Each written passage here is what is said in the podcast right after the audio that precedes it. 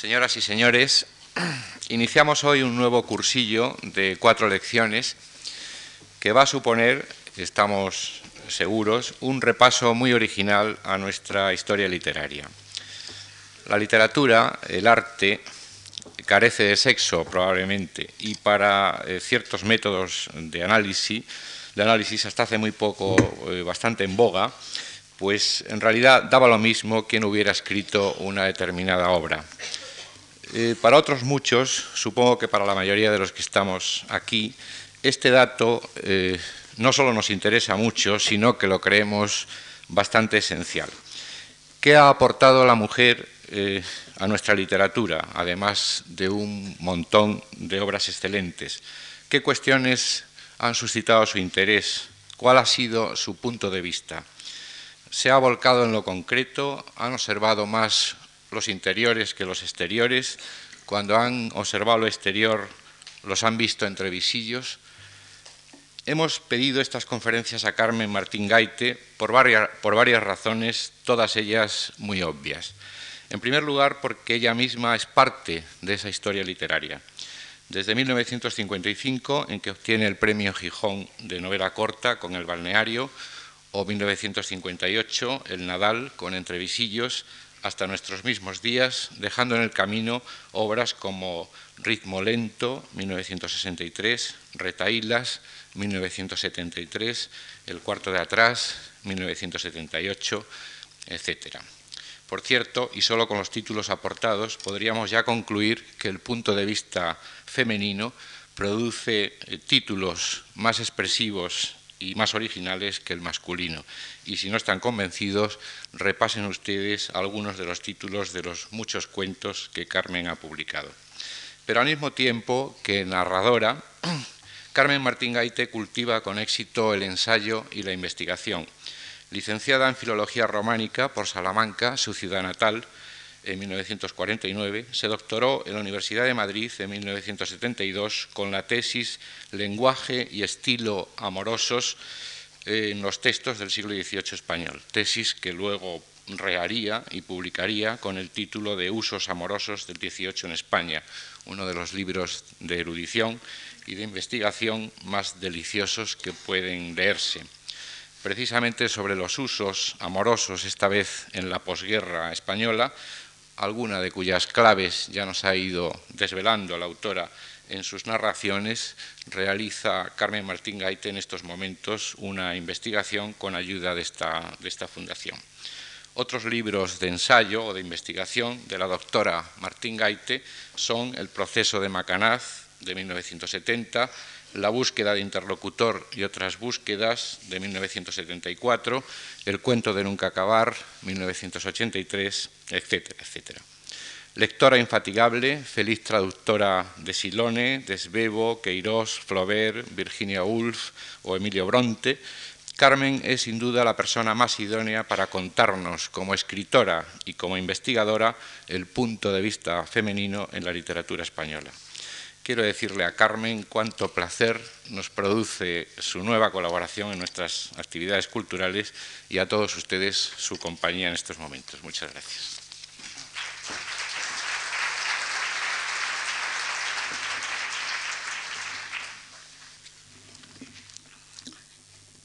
Esta primera conferencia la he titulado Mirando a través de la ventana.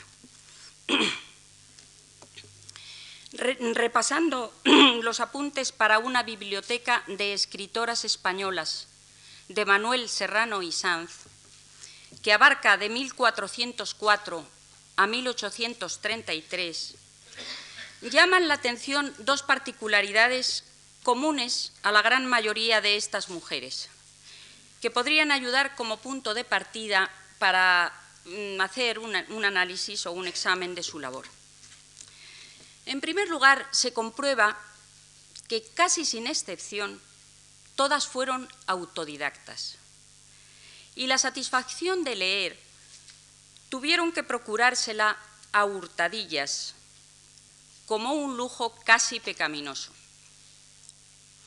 No es de extrañar si tenemos en cuenta que hasta llegar al padre Feijó, primer paladín bien intencionado en defensa del sexo femenino, son incontables los tratados, sermonarios y libros de devoción donde se tenía por peligroso y nocivo cualquier tipo de instrucción que las mujeres no recibieran a través de estos mismos libros de devoción o de las enseñanzas de carácter doméstico recibidas por vía materna.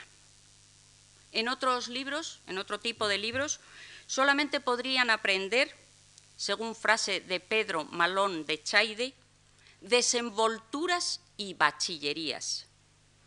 Y este mismo autor declara, ¿qué ha de hacer una doncellita que apenas sabe leer y ya trae una diana en la faltriquera? ¿Cómo se retirará a pensar en Dios un rato la que ha gastado muchos en Garcilaso? Y sin embargo, una monja más o menos coetánea de este predicador y que había de llegar a ser una de las más importantes renovadoras de la lengua castellana, la Madre Teresa de Jesús, da un mentís a tales afirmaciones, pues a pesar de que dejó más que demostrado lo capaz que era de recogerse para pensar en Dios, no por eso siente empacho en reconocer el deleite que sentía en su juventud leyendo a escondidas libros de caballerías. Mi madre, nos cuenta en el libro de su vida, era tan aficionada a libros de caballerías que de esto pesaba mucho a mi padre, tanto que se había de tener aviso a que no la viese. Yo me acostumbré también a leerlos y parecíame no era malo gastar muchas horas del día y de la noche en tan vano ejercicio a escondidas de mi padre. Era tan en extremo lo que en esto me embebía que si no tenía libro me parecía no tener contento. Tres siglos más tarde seguían la mayor parte de las mujeres españolas que tuvieran sed de instruirse, teniéndoselas que arreglar como Dios les diera a entender, a base de ingenio, decisión y audacia. Y no todas tenían tan arraigadas estas virtudes como Concepción Arenal, de quien es sabido que se atrevió a frecuentar las aulas universitarias disfrazada de hombre. Pero incluso para dar un paso tan elemental como el de salir del, del analfabetismo, no siempre encontraban estímulo o ayuda. Emilia Pardo Bazán nos aporta el siguiente testimonio. De cierta bisabuela mía, dice, procedente de casa gallega muy ilustre, he oído contar que tuvo que aprender a escribir sola, copiando las letras de un libro impreso, sirviéndole de pluma un palo aguzado y de tinta un poco de zumo de moras. Todavía en mi niñez me enseñaba mi madre, como trabajo de mérito, unas almohadas zurcidas por mi bisabuela donde casi los zurcidos formaban un tejido nuevo. No podemos por menos de deplorar que el tesón aplicada por esta antepasada de la Pardo Bazán a zurcir almohadas, posiblemente como desahogo a otras ansias ocultas, no hubiera encontrado medios de ser canalizado en otra dirección, porque a lo que parece aquel primer esfuerzo solitario para aprender a escribir no pudo redundar en el resultado de ningún tejido nuevo. Precisamente en la literatura escrita por mujeres se encuentran a veces protestas, más o menos veladas, contra las dificultades que los hombres ponían a su instrucción. En el siglo XVII, María de Zayas y Sotomayor dejó escrito por tenernos sujetas desde que nacimos, vais enflaqueciendo nuestras fuerzas con temores de honra y el entendimiento con el recato de la vergüenza, dándonos por espadas ruecas y por libros almohadillas. Y en otro lugar de sus novelas amorosas y ejemplares se quejaba también en los siguientes términos. La verdadera causa de no ser las mujeres doctas no es defecto del caudal, sino falta de la aplicación, porque si en nuestra crianza, como nos ponen el cambray en las almohadillas y los dibujos en el bastidor, nos dieran libros y preceptores, fuéramos tan aptas para los puestos como los hombres. Citas despectivas contra las mujeres que, saliéndose de los cauces propuestos para desempeñar su función de madres y esposas, osaron convertirse en bachilleras, abundan en nuestra literatura clásica con tal profusión que su enumeración resultaría interminable. Pero lo que nunca se considera en estos escritos normativos de la conducta femenina es que incluso para alcanzar en el desempeño de sus deberes familiares aquella discreción que machaconamente se predicaba a las mujeres, hasta para poder distinguir por cuenta propia el bien del mal, habían menester de otro tipo de aleccionamiento. En el prevenido engañado de la propia María de Zayas hay un pasaje muy interesante en este sentido. Yo os prometo, señora, dijo don Fadrique, que por lo que he visto y a mí me ha sucedido, vengo tan escarmentado de las astucias de las mujeres discretas que de la mejor gana me dejara vencer por una mujer necia, aunque fea, que no de las demás partes que decíais.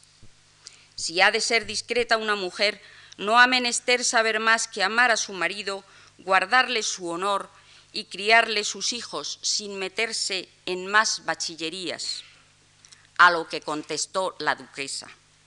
¿Y cómo sabrá ser honrada la que no sabe en qué consiste serlo? Efectivamente, hasta para que aquellas honradez, prudencia y discreción tan decantadas llegaran a ser algo más que palabras desgastadas por la retórica al uso, necesitaba apelarse a las capacidades intelectivas de la mujer, espolear su imaginación, si se quería que pusiera algo de su cosecha en tan ingrato empeño, sacarla, en una palabra, de tan nociva pasividad. Andando el tiempo, Concepción Arenal escribiría, como creemos que la mujer será tanto más prudente y más dulce y suave de carácter cuanto esté mejor educada. Tenemos por cierto que habrá más armonía en el matrimonio a medida que la esposa tenga más cultivada su razón y más elevados sus sentimientos. No puede llamarse armonía al silencio de la mujer, que si no tiene una palabra para la contradicción, tampoco la haya para el consejo, y que si no se opone a nada, tampoco comprende ni consuela.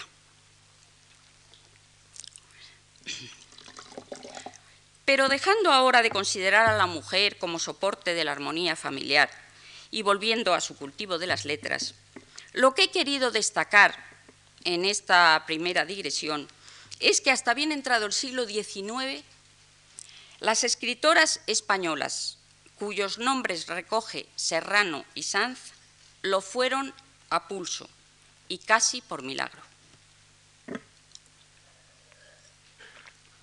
De ahí deriva, como veremos enseguida, el hecho frecuente de que se sintieran como intrusas en el oficio y que en más de una ocasión su estilo denote cierta indecisión o cortedad, como una necesidad de autojustificación por haber metido la hoz en mies ajena Ampliaremos este particular cuando, cuando hablemos de Santa Teresa de Jesús, que será al, otro día, el jueves. La segunda apreciación que salta a la vista al repasar el elenco de estas disidentes en el estudio de Serrano y Sanz es que la trayectoria de su vida personal suele ser irrelevante y anodina, cuando no totalmente desconocida. Si dejamos aparte el caso de Teresa de Jesús, que en todo fue extraordinaria, pocos datos dignos de mención se encuentran en la biografía de estas mujeres, que muchas veces ha de ser reconstruida imaginariamente, a través de las opiniones o de las descripciones que dejaron plasmadas en su obra. Por ejemplo, doña María de Zayas y Sotomayor, que ya venimos citándola en, tres, trozos de su, de su texto, que es uno de los más importantes prosistas del siglo XVII y precursora, en cierto sentido, de la novela psicológica, de ella no se sabe absolutamente nada, a pesar de que sus novelas amorosas y ejemplares alcanzaron tantas ediciones como la obra de un Cervantes o un Quevedo, y una fama que granjeó al libro el título de Decamerón español, con que lo reconocieron sus contemporáneos. Ni siquiera se conoce la fecha de su muerte, ni los lugares donde habitualmente residió. Se colige por la vivacidad y realismo con que describe paisajes, trajes y costumbres de diferentes puntos de España y de Italia, que debió correr mundo, tal vez en compañía de su padre, que se cree estuvo en Nápoles al servicio del conde de Lemos pero no se ha encontrado ningún documento que lo, que lo acredite. La razón de esta ignorancia podría ser la de que, caso de haber viajado a Italia, desde luego no lo haría como la mayor parte de los varones de su época, ni en busca de aventuras, ni para desempeñar un cargo diplomático, ni para intervenir en ningún hecho de armas. Empresas, estas últimas, lo suficientemente prestigiadas de por sí, como para realzar la fama de quien además manejara con destreza la pluma y de las que, como es ocioso señalar, estaba automáticamente excluida cualquier mujer. Tampoco se sabe si fue casada o soltera, guapa o fea. A este respecto de la belleza, algunos comentaristas señalan que no debió destacarse por su belleza y apoyan su conjetura en el hecho de que ninguno de los elogios que hicieron ni Lope de Vega ni otros escritores de la época se hable más que de su ingenio raro, pero no se canten las alabanzas de su hermosura física, como hubiera aconsejado la más elemental galantería. Ya en esta puntualización se revela un prejuicio más de los muchos que tienden a mediatizar la labor de las mujeres y a marginarlas como seres pensantes con relación a los hombres, porque nadie ha tenido en cuenta, que yo sepa, el hecho de que Miguel de Cervantes tuviera un rostro noble o que Quevedo fuera más feo que un dolor, a la hora de rastrear sus respectivas biografías o valorar su obra. Pero es que efectivamente el derroche de panegíricos desplegado concretamente en el siglo XVII para ensalzar los atractivos físicos de las mujeres había acostumbrado a éstas hasta tal punto al elogio y al incienso, que aún las más honestas tenían por desdoro y hasta por agravio que un hombre les escatimara requiebros. En una comedia de Moreto, San Francisco de Asís, dice una dama, cuando voy por una calle y algunos mozos encuentro que pasan muy mesurados sin decir malo ni bueno, les arrancara los ojos, que pues callando me vieron por no tenerme por fea, holgara de ver los ciegos. En el caso que nos ocupa, si las conjeturas de los comentaristas respondieron a la realidad, es decir, si doña María de Zayas, de la que no ha quedado ningún retrato, no hubiera sido físicamente agraciada, ello podría explicar la posible ausencia de peripecias eróticas más o menos escandalosas, mediante las cuales se da por justificado que una mujer, sin renegar de su condición de tal, pase a la historia para engrosar los ejemplos de pecado que no se deben seguir, pero que son dignos de propalarse a los cuatro vientos y sin embargo desde un punto de vista estrictamente literario se acrecienta el mérito de doña María de Zayas, su poder imaginativo y sus dotes inusitadas de observación y de penetración psicológica. Porque en el análisis de las reacciones amorosas y sus atolladeros, nudo argumental constante en sus novelas, hace gala de una crudeza, desenfado e ironía que la elevan muy por encima del pobre y convencional conocimiento de las mujeres que solían tener sus contemporáneos, excepción hecha, claro, de Cervantes, que sabía de las mujeres muchísimo. Tampoco se sabe casi nada de la insigne feminista dieciochesca doña Josefa Amar Borbón, a excepción de que era aragonesa y de que estuvo casada. Pero del tono ponderado y la profundidad con que examinó los problemas femeninos en su discurso sobre la educación física y moral de las mujeres, se desprende un talante austero, totalmente reñido con la vanidad. Y si fue honesta, como seguramente lo sería, y tampoco llamó la atención por su belleza, no se la debió considerar digna de biografía. Resaltemos de paso, a propósito de la belleza femenina, el arma de dos filos que para nuestras antepasadas debió suponer saberse hermosas, obligadas como estaban a ser virtuosas al mismo tiempo, recatadas y honestas. Para casarse que era el único desagüe o epílogo de sus vidas, tenían que armonizar estos dos extremos tan contradictorios. Toda la literatura del siglo de oro revela que la mujer era un objeto indiscriminado a conquistar, identificado con su propia belleza hasta el punto de que el amor prendía de repente a la vista de la hermosura. Aparte de la posibilidad de hacerse desear por el enamorado furtivo que ardía de deseo. Presentan las mujeres, en la literatura del tiempo me refiero, bien pobre personalidad, llámense Belisa, Inés o Lisarda, y las diferencias entre unas y otras en el texto son imperceptibles. Tal vez necesitaran en la realidad otras pruebas de aprecio.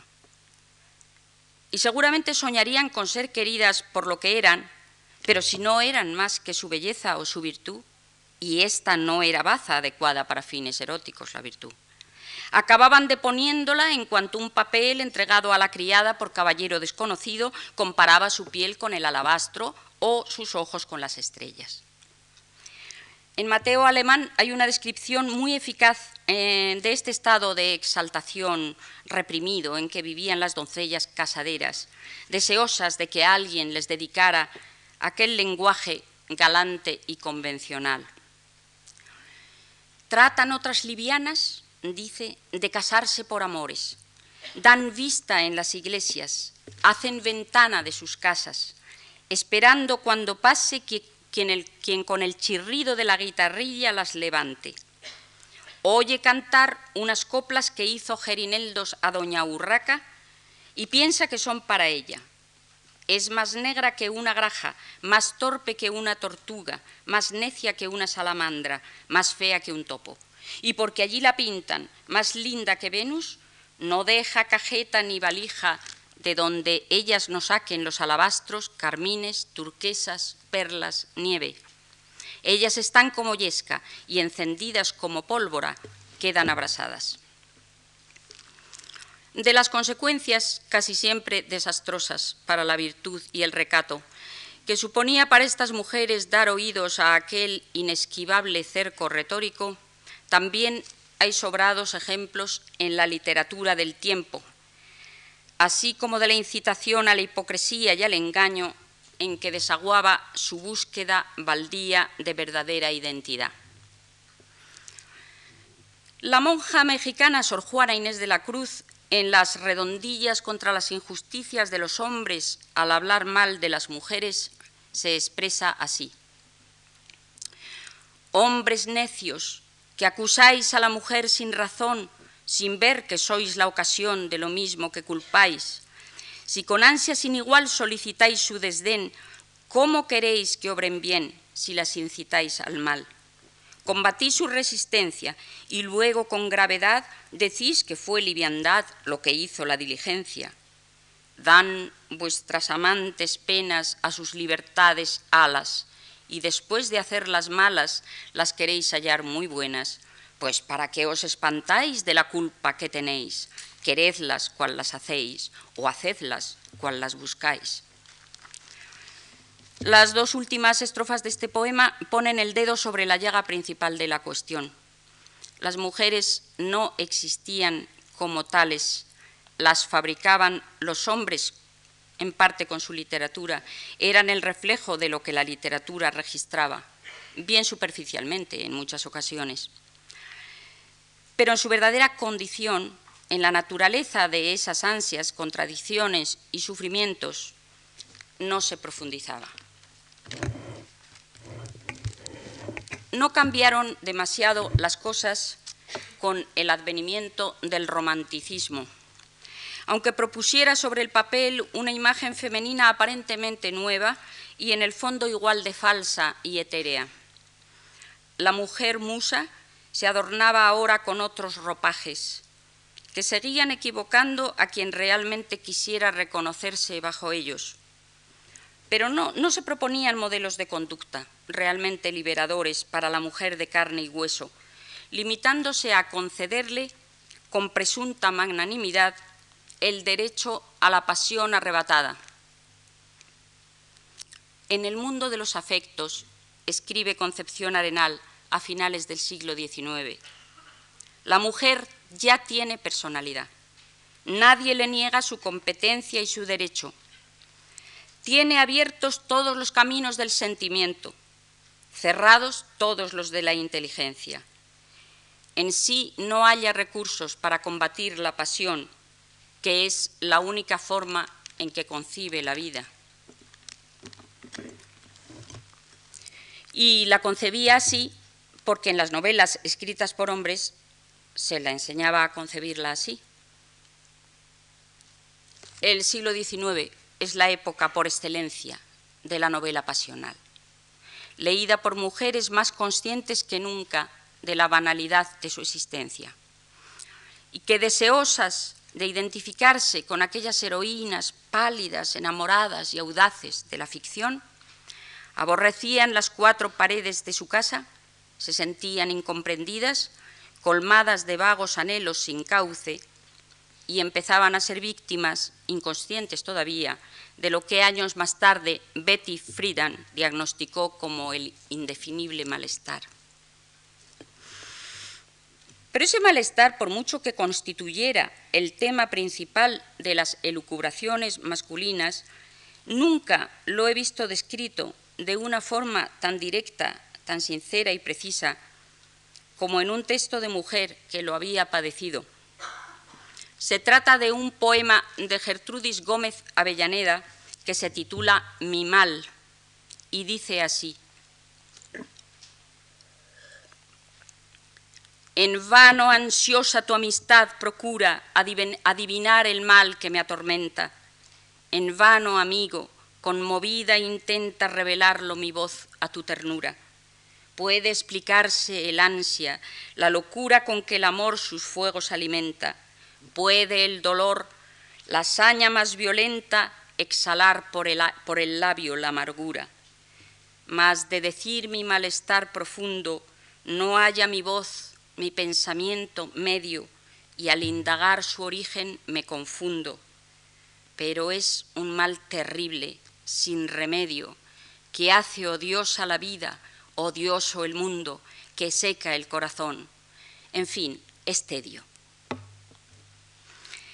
Al indagar el origen de este mal, reconoce la escritora que se confunde.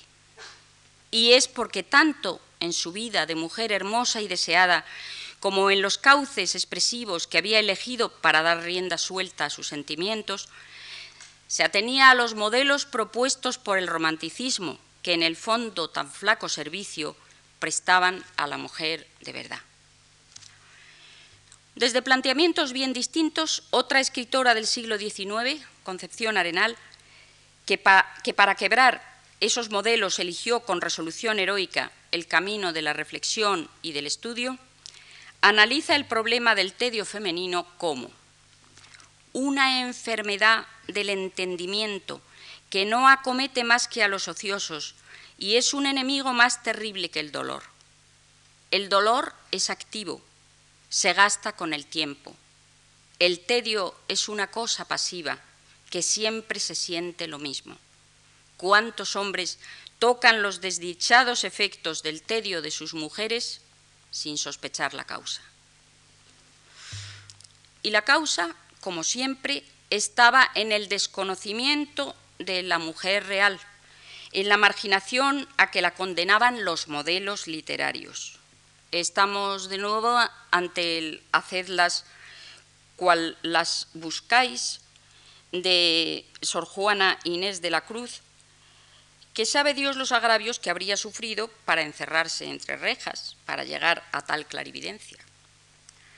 Más de la mitad de las novelas escritas por hombres en el siglo XIX tienen por protagonista a una mujer, que desde la rutina de su vida matrimonial sueña, apoyándose en modelos literarios, con vivir aventuras pasionales, pero nunca en tomar de verdad las riendas de su existencia como ser pensante.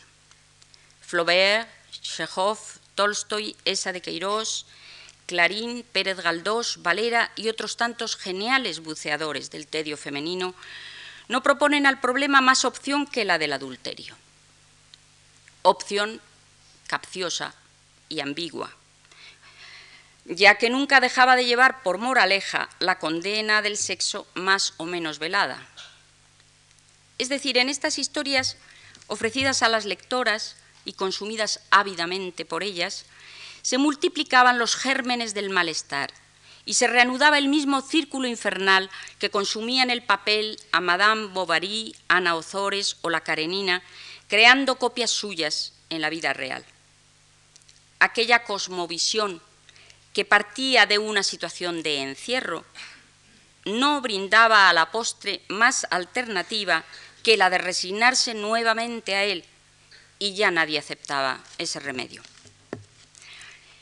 En esto estriba la diferencia fundamental en comparación con siglos anteriores, en que las mujeres sufrían de una forma mucho más consciente y problemática su ocio, que ya estaban menos dispuestas a resignarse a él, a ser amaestradas en él. Pero eso no quiere decir que el fenómeno del ocio femenino fuera desconocido en siglos anteriores.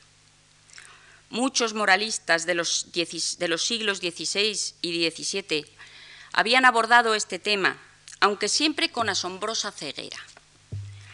Estos custodiadores de la conducta femenina ya habían reparado con inquietud que las mujeres encerradas se aburrían y que ese aburrimiento incubándose y agriándose día tras día, podía llegar a acarrear ciertos males, algunos imprevisibles. Pero la culpa se le echaba siempre a la debilidad y mala condición de las víctimas del mal. Como son pusilánimes las mujeres de su cosecha, dice Fray Luis de León en La Perfecta Casada, y poco inclinadas a las cosas que son de valor, si no las alimentan a ellas cuando son maltratadas y tenidas en poco, pierden el ánimo y decáenseles las alas del corazón, de donde vienen a cobrar siniestros vilísimos. Dice, dice eso.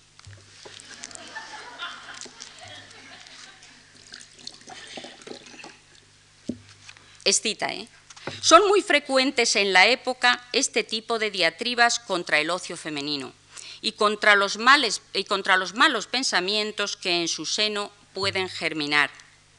Pero lo incomprensible es que esta preocupación contrasta, incluso en el mismo texto y pocas líneas más abajo, con el endurecimiento de las cortapisas que se ponían al entendimiento de la mujer y a su posibilidad de entregarse a trabajos o entretenimientos medianamente interesantes hubiera sido quizá una forma de arreglarlo, ¿no?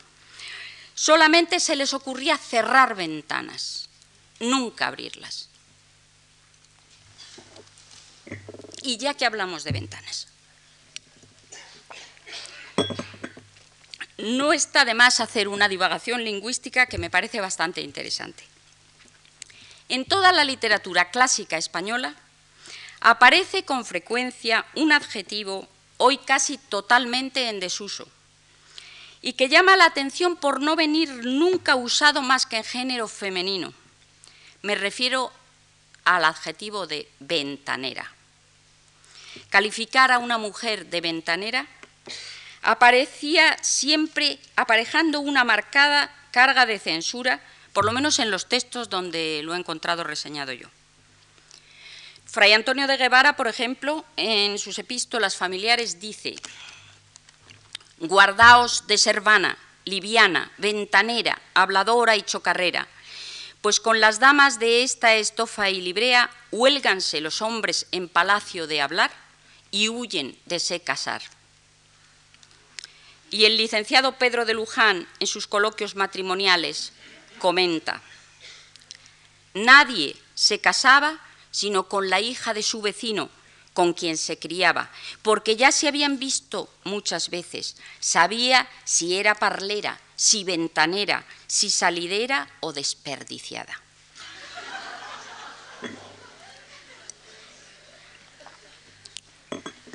La atribución de liviandad a las mujeres ventaneras, acepción recogida todavía en nuestra literatura contemporánea por Gabriel y Galán y por García Lorca, y habrá más, yo he encontrado en esos, corre parejas con la exaltación del encierro como panacea. El propio Fray Luis de León, a quien hemos visto aparentemente tan preocupado por el problema del ocio femenino, concluye prescribiendo con la siguiente receta tajante y autoritaria. Como los hombres son para el público, así las mujeres para el encerramiento. Y como es de los hombres el hablar y el salir a la luz, así de ellas el encerrarse y el encubrirse.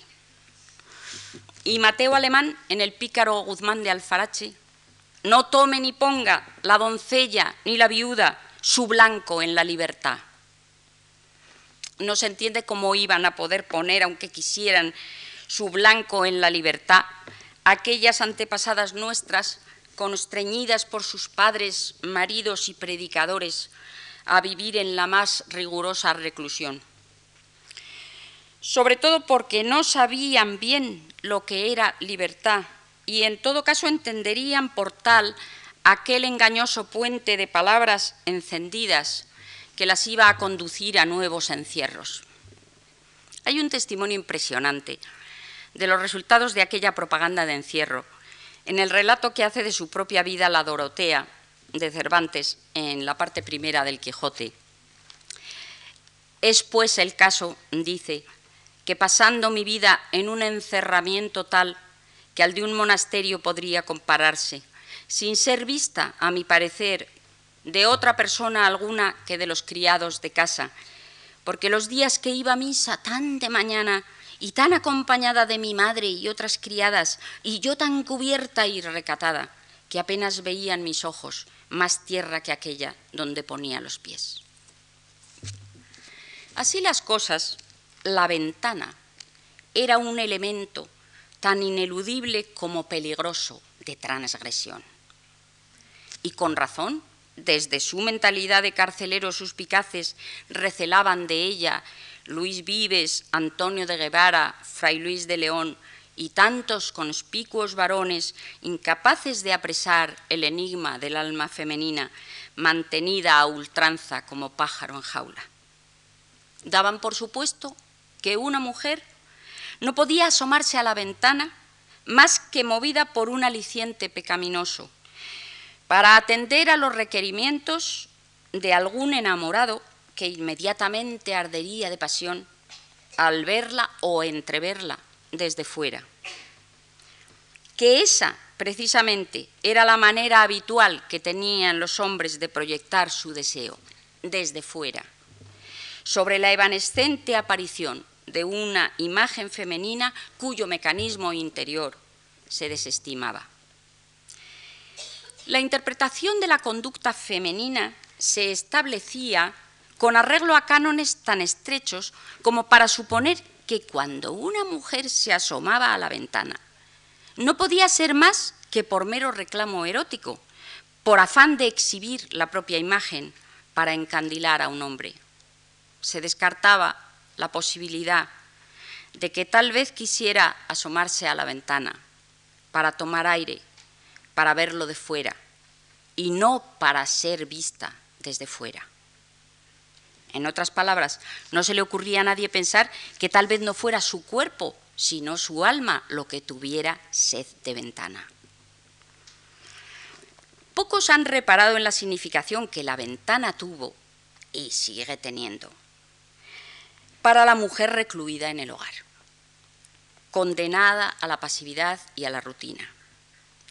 ¿Quién puede, sin embargo, ni ha podido nunca negarle a la mujer el consuelo de mirar por la ventana y de sacarle partido a los ensueños y meditaciones que puede acarrearle esta tregua en las tareas que tantas veces siente como agobiantes e insatisfactorias. La ventana es el punto de referencia de que dispone para soñar desde dentro el mundo que bulle fuera. Es el puente tendido entre las orillas de lo conocido y lo desconocido. La única brecha por donde puede echar a volar sus ojos, en busca de otra luz y otros perfiles, que no sean los del interior, que contrasten con estos, pero sin salirse del interior. La ventana condiciona un tipo de mirada, la de mirar sin ser visto.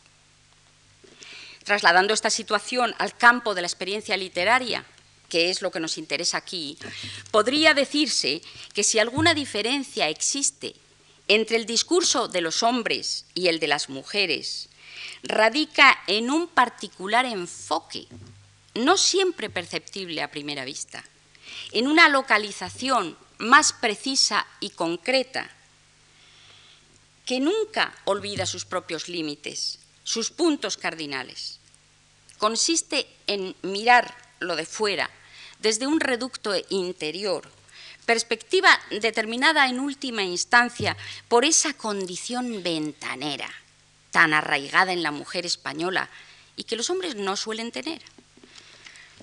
Me atrevo a decir, apoyándome no solo en mi propia experiencia, de ventanera acérrima, desde luego, sino en el análisis de muchos textos femeninos, que la vocación de escritura como, como deseo de liberación y expresión de desahogo ha germinado muchas veces a través del marco de una ventana. La ventana es el punto de enfoque, pero es también el punto de partida. Eh, hace unos años estuve en Padrón visitando la casa donde Rosalía de Castro pasó la mayor parte de su vida. Y me emocionó mucho mirar el paisaje encuadrado por aquella ventana de su dormitorio, a través de la cual recibía a diario los aromas del campo y el tañido lejano de las campanas de Bastavales. Soñaba desde allí, viajaba desde allí, y desde allí convertía en palabra aquella marea de emociones que se le desbordaba del pecho a la vista del paisaje. Y reviviendo allí, clavada, mis propios sueños de provinciana ventanera, los asociaba con la visión de un camino entrevisto por la ventana y que debe llevar a la aventura, aunque no se sabe a dónde va. Así literalmente lo expresó ella. Dende aquí ves un camino que non sei a donde vai, polo mismo que non sei, quixera o poder andar. Y también me acordé de aquellos versos suyos. Yo desde mi ventana que azotan los airados elementos, regocijada y prematura, escucho el discorde concierto simpático a mi alma. Oh, mi amigo el invierno. Se referiría a esa misma ventana delante de la cual estaba parada yo. En su biografía no hay acontecimientos ruidosos ni extraordinarios, solo esos momentos de ensueño y de reposo que su palabra rescató para siempre, ese afán de apresar el instante fugitivo. Cuatro años antes de morir, en 1881, dejó escrito un texto donde evoca al volver después de algún tiempo a esa habitación donde también había dormido su madre, sus primeras impresiones infantiles de niña ventanera. Y hay como un acento de despedida junto con el rescate de los años idos, de las ilusiones marchitas y de los seres muertos, un vislumbre de eternidad en los ojos que abarcan desde la ventana. Cómo tras el Miranda se abre paso la luz entre las nubes color naranja. Me gustaba seguir con la mirada curiosa la lancha que con la vela al viento cruzaba la ría hacia el mar, llenando el corazón que por espacio de tanto tiempo y pese a todos los combates fue corazón de niña y de mujer a la vez, de contentamiento que pudiera decirse infantil. Todo lo recorría sin acertar a saciarme de tantas cosas sin nombre como deseaba, y que mi espíritu iba buscando en el aire, en las flores, en el agua y en el espacio. Y continúa diciéndonos desde su muerte a todos cuanto nos acerquemos a esa casa y a esa ventana que dan fe de su paso por el mundo. ¿Cuántos que ya no son habrán contemplado desde esta ventana misma idéntico panorama y pasaron. ¿Dónde están? No, no han muerto para siempre.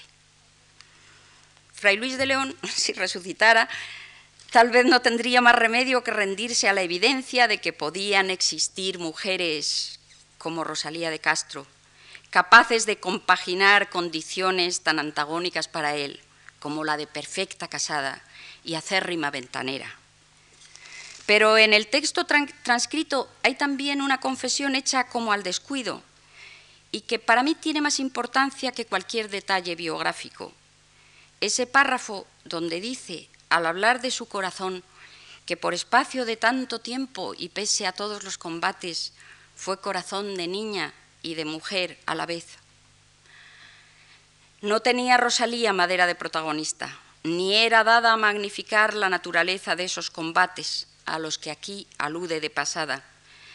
Lo prueba el hecho de que sus biógrafos se pierden en conjeturas y pesquisas baldías para adivinar la razón concreta de su perpetuo sufrir, teniéndose que conformar con la imagen de madre y esposa ejemplar que reflejan los datos accesibles. Pero esos combates interiores, cuyo último secreto se llevó ella a la tumba, existieron, ya que los menciona, y lo que le gusta destacar, porque era su gran victoria como persona en lucha contra los obstáculos y como escritora, es que pese a ellos, su corazón de mujer seguía siendo al mismo tiempo un corazón de niña. Las cosas dichas con tanta simplicidad con esa ausencia de énfasis, son siempre verdad. Para probar su aserto no le hace falta recurrir a la retórica.